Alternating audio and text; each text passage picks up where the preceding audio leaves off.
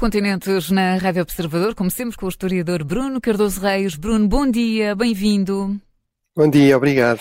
E como sempre, começamos uh, com alguns uh, destaques uh, da guerra entre Rússia e Ucrânia. Começamos com uma possibilidade muito falada nos últimos dias: o envio americano de mísseis Ataquemes e juntarem-se aos tanques Abrams que já foram enviados e que já estão na, na Ucrânia. Estas duas novidades no armamento, acreditas que fariam realmente a diferença?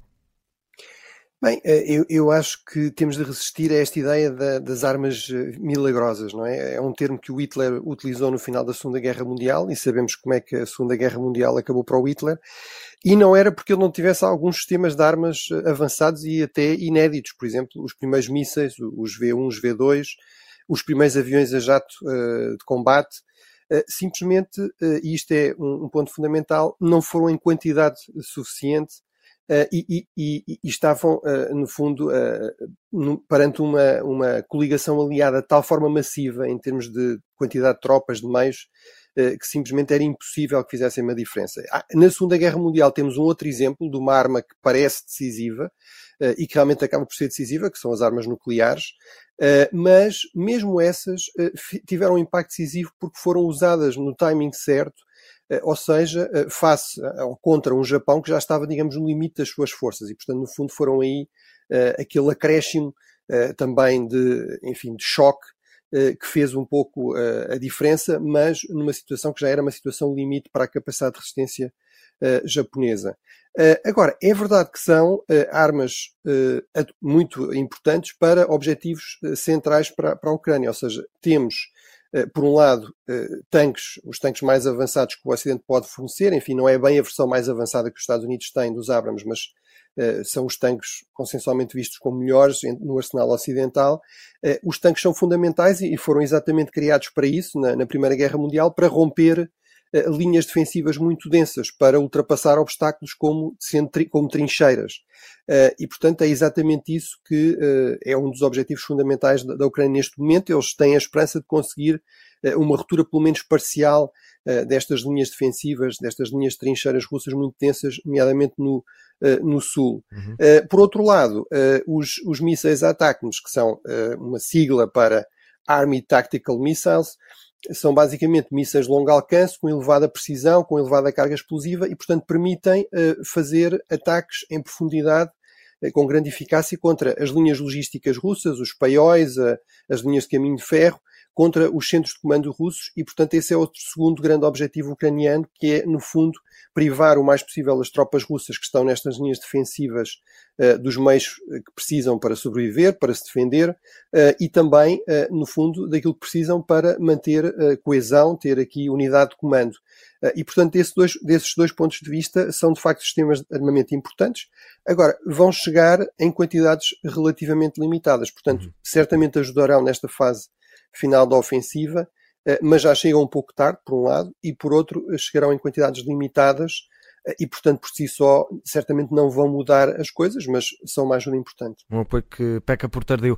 Uh, Bruno, ainda sobre o conflito entre Rússia e Ucrânia, uh, destaque também para as sanções que foram aplicadas pelos Estados Unidos. Uh, falamos sanções aplicadas a entidades da China, Hong Kong, Turquia, também Emirados Árabes Unidos. isto por alegadamente fazerem parte de uma rede que está a ajudar o Irão a fabricar drones que estão a ser usados pela Rússia. Eh, estas sanções, consideras que vão ter algum impacto real naquilo que é esta, esta rede que está a ajudar a Rússia? Bem, há aqui, há aqui dois dados importantes. Por um lado, eh, a questão de eh, como é que se sabe que há todas estas componentes, estas redes, que também incluem, aliás, diga-se, material vindo da Europa, e portanto a própria Europa anunciou também que iria, no fundo, reforçar a sua monitorização das sanções tentar reforçar a sua eficácia, eh, bem, porque os ucranianos fazem um bom trabalho, ou seja, basicamente uh, utilizam o que resta de drones parcialmente destruídos ou drones capturados e vão, vão ver como é que eles foram feitos, exatamente que componentes é que têm. E, portanto, a par, obviamente, um trabalho depois das informações da intelligence, neste caso, sobretudo norte-americana, para perceber então exatamente como é que esses materiais lá foram parar. Uh, um segundo aspecto muito importante uh, é que isto realmente mostra porque é que as sanções uh, são difíceis de ser 100% eficazes. porque isso sempre aconteceu na história, quando um produto passa a ser proibido, aumenta imenso, digamos, o seu custo, e, portanto, isso cria aqui um lucro substancial para quem estiver disposto a contrabandear esse produto que passou a ser proibido. E, portanto, estas redes de contrabando sempre existiram quando surgem sistemas de sanções. Por isso é que é tão importante depois, se quisermos aumentar a eficácia das sanções, criar mecanismos para controlar isso. Durante a Segunda Guerra Mundial, por exemplo, a Grã-Bretanha criou todo um ministério, o Ministério da Economic Warfare, portanto, da guerra económica, para simplesmente fiscalizar ativamente o comportamento dos países neutros, países como Portugal, perceber se havia aumentos estranhos da encomenda de um, um equipamento que até aí era encomendado em quantidades muito inferiores, por exemplo, eh, e ativamente procurar, no fundo, evitar que uh, esses países uh, ajudassem a contornar uh, as sanções. Portanto, realmente é, é, um, é uma, um dado que é natural que é expectável uh, e que exige que proativamente se vá tentando melhorar a eficácia destas sanções. Apesar de tudo, elas não são completamente inúteis neste sentido, pelo menos aumentam o custo, aquilo que a Rússia tem de pagar uh, por estes bens, provavelmente uh, reduzem também a quantidade de material, por exemplo, de hardware, microchips a que a Rússia tem acesso, e portanto não são completamente irrelevantes, mas nunca são 100% eficazes. Já agora isto também mostra que uhum. estamos aqui perante uma guerra dos, dos microchips que são cada vez mais uma componente indispensável para, para o material militar mais, mais avançado. Portanto, acabam por ter uh, algum impacto. Bruno, já em Taiwan tivemos a exibição do primeiro submarino militar uh, fabricado uh, localmente. Podemos esperar alguma resposta por parte da, da China a este passo dado por Taiwan? Bem, é, é, realmente um dado bastante interessante. E já agora que estamos a falar de chips e de microchips, Taiwan, um dos fatores de defesa que tem é, é, é, ser, no fundo, a superpotência dos microchips, tem basicamente o monopólio eh, da fabricação dos chips mais avançados, e, portanto, a, a, China sabe, como sabe o resto do mundo, que se houvesse um conflito envolvendo Taiwan, basicamente podíamos todos esquecer o, o, próximo iPhone, ou grande parte do equipamento mais uh, sofisticado. Um segundo aspecto também muito custoso para a China seria que, no fundo, o, o, mar do sul da China, este mar que liga Taiwan ao continente chinês, é basicamente a principal rota marítima para as exportações chinesas e, portanto, deixaria de ser utilizável pela navegação civil e, portanto, teria também um custo enorme.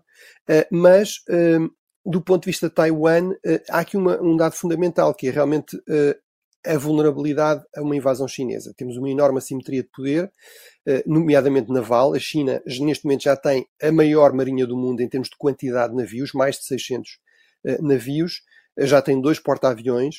E, portanto, Taiwan simplesmente não pode competir, digamos, nesse, nesse campeonato. Aqui o que o, o presidente de Taiwan decidiu fazer, e foi exatamente nesses termos que ele colocou eh, digamos, a fabricação deste primeiro submarino eh, em Taiwan, é eh, de capacidades de combate assimétrico, ou seja, no fundo a ideia é, por exemplo, em termos navais, uma potência mais fraca o que é que pode fazer? Não vai, não vai conseguir competir em número de porta-aviões, não é? Com, com, uma potência muito mais uh, rica, muito, muito, muito mais forte. Uh, mas um, um, submarino pode afundar um porta-aviões. Uh, um submarino, os submarinos são muito mais difíceis de detectar, eh, e, portanto, eh, este é o, é o meio ofensivo mais eficaz para, para, pequenas potências, para potências médias. E, portanto, é exatamente nisso que Taiwan está a apostar. Eh, já tinha dois submarinos relativamente mais antigos que comprou aos Países Baixos, agora está a fabricar três. Este é o primeiro, ainda não está 100% operacional. E também este outro aspecto que é desenvolver a sua indústria de defesa, algo que a própria Ucrânia também está a procurar fazer, ou seja, não ficar completamente dependente do exterior eh, para se abastecer do, do, armamento que precisaria para, por um lado, dissuadir uma invasão chinesa e, por outro, defender-se de uma uh, invasão uh, chinesa. Realmente, aqui, apesar de tudo, há um dado importante: se uma ofensiva contra trincheiras é muito difícil, eh, é talvez das operações militares terrestres, é talvez a operação militar terrestre mais difícil, ainda mais difícil, talvez a operação militar realmente mais difícil, é uma operação anfíbia, é um desembarque anfíbio. Eh, e eh, é muito difícil fazer isso com alguma hipótese de sucesso se não se controlar, por um lado, o mar e, por outro lado, o, o, eh, o espaço aéreo. E, portanto, é exatamente isso que Taiwan está a tentar evitar que aconteça, obviamente também com a ajuda de aliados como os Estados Unidos e o Japão, eh, mas está ativamente também a tentar evitar que, que a China consiga uhum. ter esse domínio e, portanto, se torne menos, menos arriscado e mais provável uma eventual invasão anfíbia chinesa contra Taiwan. Bruno, vamos à América do Norte, vamos ao Canadá, que está envolto numa crise diplomática com a Índia, uh, tudo por causa da morte de um cidadão canadiano, mas ativista Sikh, também partidário da criação do Calistão, independente da Índia. Ora, Justin Trudeau, o primeiro-ministro do Canadá, acusou publicamente a Índia de estar por trás deste assassinato, uh, o que mereceu uma resposta precisamente vindo do lado indiano. Se falarmos de problemas de reputação ou de estragos de reputação, há um país que realmente tem de ter cuidado, e esse país é o Canadá. Porque é um país que tem uma reputação crescente como porto seguro para terroristas, extremistas e para o crime organizado. Por isso acho que é um país que sim, tem de se preocupar com a sua reputação internacional. Ouvimos aqui um porta-voz do Ministério dos Negócios Estrangeiros da Índia. Bruno, já podemos aqui falar numa crise diplomática séria e pergunto também já agora o que é que é este calistão, uh, calistão independente da Índia, da Índia que tem aqui tanta influência nesta crise. Bem, uh, são realmente questões interessantes. A, a, questão do calistão, no fundo, o calistão seria um Estado de maioria Sikh. Uh, ou seja, nós temos de ter a noção que a Índia atual é bem mais pequena embora seja um país enorme, é o sétimo maior país do mundo, mas é, é, é mais pequena do que o Império Britânico na Índia, o chamado Raj.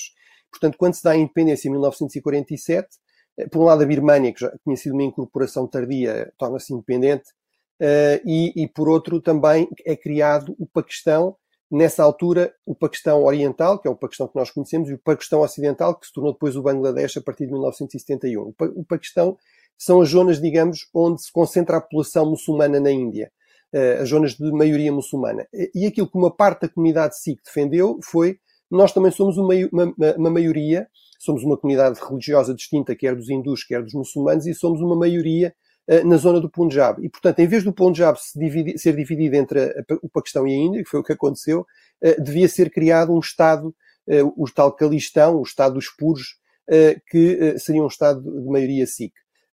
Isso, essa questão voltou a aparecer nos anos 80, uh, num período de enorme violência.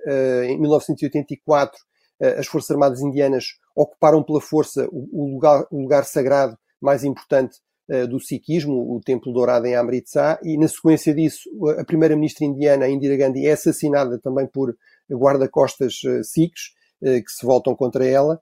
Mas, portanto, há de facto este processo aqui histórico que também nos diz uma outra coisa importante já agora, que é muitas vezes uh, aponta-se uhum. para a, a, partição, no fundo, se há várias comunidades num determinado território, num determinado Estado, vamos dividir esse Estado que isso resolve o problema. Uh, muitas vezes o que a história mostra é que não é assim. Uh, surgem novos problemas, surgem novos conflitos, onde desenhar a fronteira, então se há aqui outros grupos, porque é que eles também não podem ser independentes? O segundo aspecto realmente é esta questão de como é que aparece aqui o Canadá. Os Sikhs são uma comunidade enorme no Canadá, são quase um milhão, são 2% da população, são a quarta maior religião no, no Canadá, e há aqui um fenómeno também histórico tradicional que é a importância das diásporas muitas vezes nestes movimentos separatistas e em movimentos terroristas. Por exemplo, um, há um exemplo clássico que é a comunidade irlandesa nos Estados Unidos e o apoio que deu ao IRA, ao separatismo irlandês na, na Irlanda do Norte. Uh, e, e, portanto, isso também aconteceu uh, em relação a estes movimentos dos anos 80 e o receio da Índia é que esteja a acontecer novamente. Uh, houve este ano, digamos, uma, quatro soldados indianos que foram mortos, isso foi reclamado por um novo movimento separatista e aparentemente este cidadão canadiano, Sikh, estaria ligado, digamos, a esse movimento separatista. o Canadá diz que tem indícios e informações muito fortes de que os serviços secretos indianos estariam envolvidos neste assassinato, que, seria um assassinato bem planeado, que envolveria pelo menos seis pessoas. Obviamente a Índia não gostou e reagiu desta forma, dizendo que o grande problema é que já tinha alertado muitas vezes o Canadá para estas redes e que o Canadá nunca tinha feito nada. o que eu acho também, para terminar, que isto revela é que a Índia claramente está convencida de que tem suficiente poder, suficiente influência, é suficientemente importante, inclusive para aliados tão importantes do Canadá como os Estados Unidos, para eventualmente poder fazer este tipo de ações sem ter receio de grandes retaliações. Vamos ver se é assim. Bruno, ainda na América do Norte, vamos aos Estados Unidos, onde esta semana Joe Biden uh, lançou recados mais duros a Donald Trump para defender a democracia. Tomar o poder, concentrar o poder, tentar abusar do poder, incentivar e desviar instituições-chave, vomitar teorias da conspiração ou espalhar mentiras em prol do lucro e de ainda mais poder para dividir a América. Esta ameaça de Donald Trump é uma ameaça às fundações das nossas instituições democráticas e por isso é também uma ameaça ao caráter da nossa nação. Bruno, é um puxão de orelhas uh, de Joe Biden a Donald Trump uh, e que de resto não temos visto uh, ser muitas vezes feito, pelo menos assim de uma forma tão dura. Sim, durante, digamos, a primeira parte da presidência, Biden optou por o mais possível ignorar Trump, mas basicamente nós temos de ter a noção que já estamos em campanha eleitoral para as presidenciais americanas. É, parece estranho para nós, porque as eleições serão só em novembro de 2024, mas as primárias já começaram, ou seja, as eleições para escolher os candidatos do Partido Republicano e do Partido Democrata já começaram. Uh, no Partido Republicano, uh, Trump domina, digamos, o, o, as sondagens para já, mas há realmente bastantes candidatos. No campo democrata há apenas um e à partida a expectativa, o costume é que quando um presidente se recandidata não há propriamente grande, uh, grandes disputas nessas primárias, mas portanto ele também tem esse problema, que é como é que consegue aparecer eh, ter alguma presença, quando ao mesmo tempo o foco é muito na disputa eh, das primárias no, no Partido Republicano e, portanto, mudou claramente a sua postura e vai fazer mais discursos em que, no fundo, se posiciona como também candidato. Eu acho que ele optou por fazer isso, no fundo, com esta ideia que ele é o presidente, mas a questão da defesa da democracia é central para a sua presidência. Portanto, não está simplesmente a comportar-se como um candidato normal. Eu acho que isso à partida, em circunstâncias normais, seria abusivo, eh, mas eh, Biden acho que tem aqui alguma razão e faz isso também de uma forma hábil, neste caso, que é eh, numa homenagem a um senador republicano, o senador McCain. Portanto, ele deixa claro, o meu problema não é com os republicanos em geral, é com o setor no Partido Republicano, que ele chama MAGA Republicans, no fundo os trampistas, que claramente põem uh, o partido, põem uh, o culto de uma personalidade, põem Trump acima da democracia, acima da, da Constituição americana. Uh, estão apostados em criar o caos se for, se for necessário para chegar ao poder. Estamos a, agora na expectativa de eventualmente haver uma, mais uma vez esta, uma crise financeira artificial, porque o Congresso se recusa, nomeadamente estes setores trampistas no, da Câmara dos Representantes, se, se recusam a aprovar, digamos, um aumento uhum. da, da, despesa que é necessária para, no fundo, cumprir as obrigações financeiras do, do, dos Estados Unidos. Eh, e, portanto, desse ponto de vista, acho que é um discurso hábil. Vamos ver se consegue cativar eleitores. Uhum. Bruno, eh, temos apenas um minuto eh, até ao fim, mas vamos ainda falar sobre o Haiti, porque aparentemente há, há boas notícias para variar relativamente a este país em África. Vai receber apoio policial do, do Quénia. Pergunto se vai mesmo seguir uma missão internacional e se esta, se esta cidade, se esta missão internacional que vai chegar a partir do Quénia pode ser suficiente para combater combater a onda extrema de violência no país, este país de, de, das Caraíbas, não, não da África. O Quênia, sim, vai dar este apoio. Uh, o que é que te parece? É um apoio que pode, uh, pode ser útil e pode mesmo ser eficaz na resolução deste problema? Bem, eu acho que é, é isso que temos de ver. Desde logo temos de ver se haverá um mandato das Nações Unidas, uh, porque o Quênia exige, no fundo, esse mandato. Portanto, vai ser um teste até que ponto é que a Rússia está aqui apostada no quanto pior, melhor, ou está disponível a chegar ao, ao, no fundo, a não vetar tudo e mais alguma coisa, a criar um, um impasse completo. A expectativa é que possivelmente sim, que será aprovado.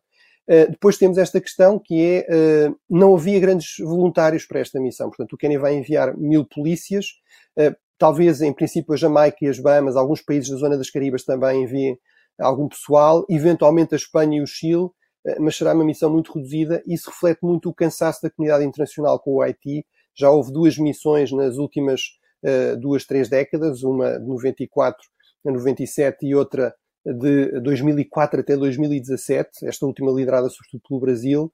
Uh, os Estados Unidos vão financiar esta missão e foram eles que fizeram muita pressão uh, sobre o Quênia para, para se chegar, no fundo, à frente. Uh, e depois o último problema é se isso será realmente eficaz, ou seja, e aqui a questão é, a, a polícia no Quênia tem má fama do ponto de vista de abuso da violência, de falta de respeito pelos direitos humanos, Portanto, vamos ver se não teremos aqui uh, um problema de outro tipo, que é uh, excessivo uso da força por, estas, uh, por esta missão liderada pelo Quénia. Mas realmente a situação no Haiti é desesperada. estima-se que 80% da capital esteja controlada por gangues, muitas zonas do, do resto do país.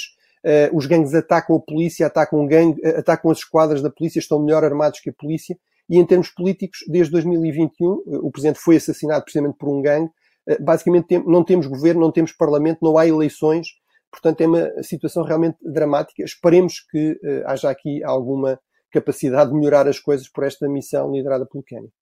Bruno, por hoje ficamos uh, por aqui de regresso. Bruno Cardoso Reis e Cinco Continentes uh, no próximo sábado, 2 ou 8, como sempre, para ouvir depois do Jornal das 11. Obrigada, Bruno, e até para a semana.